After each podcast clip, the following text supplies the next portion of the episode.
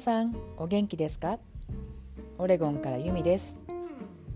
勇気の一歩ステップバイステップオレゴンからお届けするポッドキャスト番組へようこそ。私が番組ホストのユミです。たくさんある番組の中から私を見つけてくれてありがとうございます。この番組では私が自ら経験した DV モラハラ国際結婚国際離婚。住む家も頼る家族も英語力スキルもなし。内々尽くしの異国の地でゼロからスタートしたシングルマザー生活。私の経験や共感学びシングルマザー子育て。女性の自立の大切さを本音で語りそして時にはゲストの方をお招きして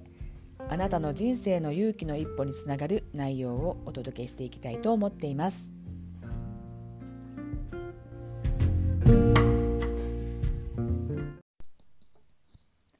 エピソード5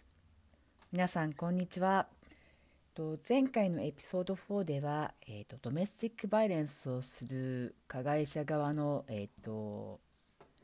心理というかその周期のお話をしたんですけど今回のエピソードではじゃあなぜドメスティックバイレンスをしてしまうのかっていう加害者側の心理をね簡単に3つぐらいにまとめて皆さんとシェアしたいと思います。とねこれ重複しちゃうとこがあるんだけどあの彼らはやっぱり独占したいんですよね。えっと、愛する人を自分の所有物にするそれを支配することによって満足するっていうかあのコントロール下に置くようにすることで、えっと、愛を確かめてるというか。でその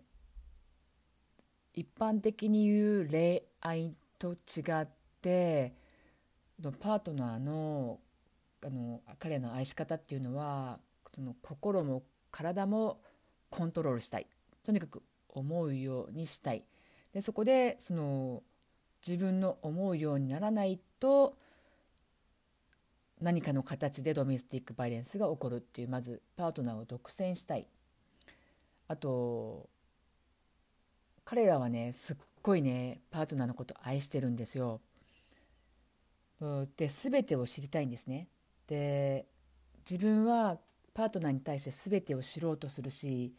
でその自分と同じようにパートナーにも全てを与えてもらいたいっていう心理があって自分の愛し方を100%相手にも同じ愛し方を求めてしまうっていうところがあります。で結局自分本位の愛し方なのでパートナーにはすごい負担かかりますよね。であのなぜ答えてくれないの？どうしてこんなに愛してるのにっていう気持ちがその愛が憎しみに変わって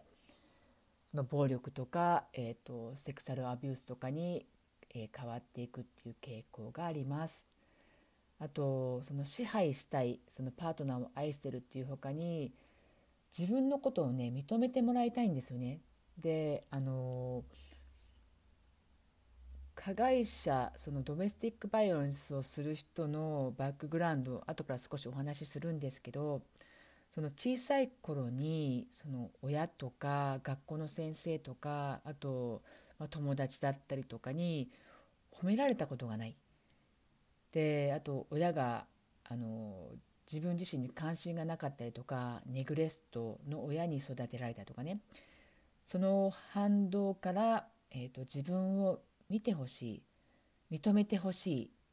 で誰かそのパートナーに、えーと、自分を認めてほしいがためために独り占めするっていう傾向があります。であの自分のことだけ見てほしいっていうのはあの当然の真理だと思うんですけどこれねあの女性にも多いんですよね例えばそのパートナーとどっか行っててそのパートがちらっと他の女性を見ただけでその浮気っていうふうに思い込んでしまう自分はもう愛されてないから自分のことを見て見て見てっていう感じでそれがジェラシーっていうか嫉妬がドメスティックバレンスに変わるっていうケースもあります。でねどうしてそのドメスティックバレンスをするようになってしまうかっていう原因なんですけどあのドメスティックバイレンスになる原因の一つとして甘やかされて育った。そのうんと甘やかされてっていうかな何て言うのかな。えっと何でも言うことを聞いてもらった。あの欲しいものがあれば親が何でも買ってくれたりとかあのおじいちゃんおばあちゃんにも何でも買ってもらえたりとか自分がしたいって言ったことを全てなんか認めてもらえてた。ご飯食べたくなかったら食べなくてもいい。あのしなくてはいけないこともしなくてもいいっていう感じでその裕福に育ったっていうのとはまた別でその甘やかされて例えばこれはもうあげとけばいいわって感じの親もいたかもしれないしとにかくあの甘やかされて育った。欲しいものは全部手に入ったっていう感じ。ででもそれっていうのは幼稚園の時とか小学校の時とかはまあそれでもいけると思うんだけどその大きくなるにつれてその高校生うんあと大学生あと社会に出た時にってそれって世の中では通じないこと多いじゃないですか。例えば会社に入ってもやりたくないことはやりたくないっていうわけにはいかないじゃないですか。それを選択してまあ何かをすればいいですけどねその組織に入った時にその自分の意見だけがそのわがままが取るってことはないですよね。で社会的にそういうのが取らないって気づいた時に誰にその矛先を向けるかって言ったらそのパートナーに向けてしまうっていう形があります。でもう一つは、えっと、ドメスティックバイレンスを受けていたそのか今現在加害者が幼少期の頃が被害者側だったっていうあの幼い頃のそういう記憶があるっていうことで将来ドメスティックバイレンスの加害者になるっていう傾向もあります。であのちっちゃい時はやっぱ弱いじゃないですか。で小さい時に受けるボルあのドメスティックバイレンスっていうのは、まあ、大概親からとか自分よりも力がある人からのドメスティックバイレンスですよね。でその自分には力がない大きなパパには勝てない大きなママには勝てないでその自分が弱い自分が良くないんだって大人になれば強くなれるからこういうことができるんだっていう変な捉え方を幼少期にしてしまって大きくなってそのずっと心の中にあったものが出てしまうっていう傾向もあります。あと実際にそのドメスティックバレンスをしてる加害者がドメスティックバレンスを受けていなくても小さい時にその家庭の中で、まあ、お父さん、まあ、お母さんであったりとか、まあ、女性のねバイオレンスもありますからどちらかが、まあ、今回の場合ちょっと説明するとお父さんがお母さんに対して暴力を振ってとやっぱ男の方がやっぱ力的には強いのでその殴られてる罵られてるお母さんを見てその叩いてる方が間違ってるって分かってるんだけどその殴られて「ごめんなさいごめんなさい」って謝ってるお母さんに対してなんでこの子の弱いんだろうとかなんかみっともないとかっていう変な、えー、と変換が起きて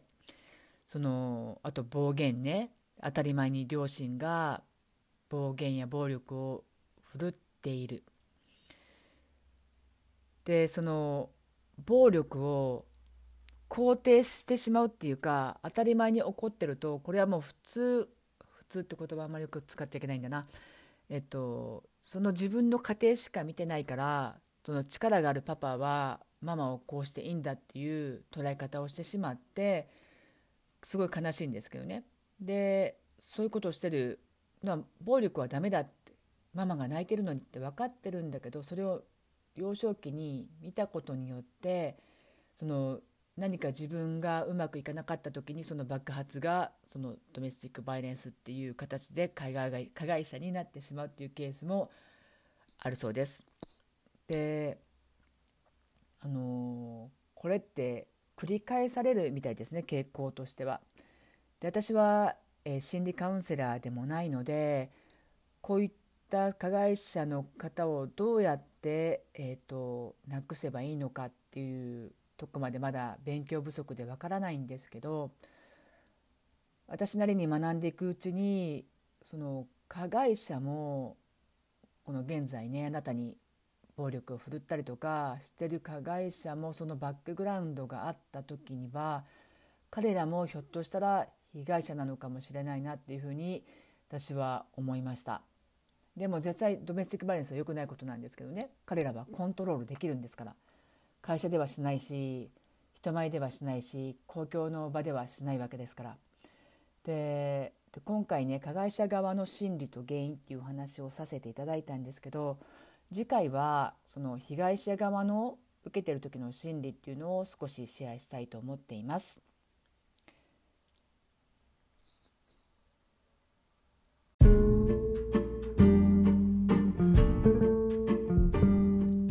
今回も最後までお付き合いいただきありがとうございましたもしあなたの心に響くエピソードがあったらフォローしていただけたら励みになりますではまた次のエピソードでお会いしましょう。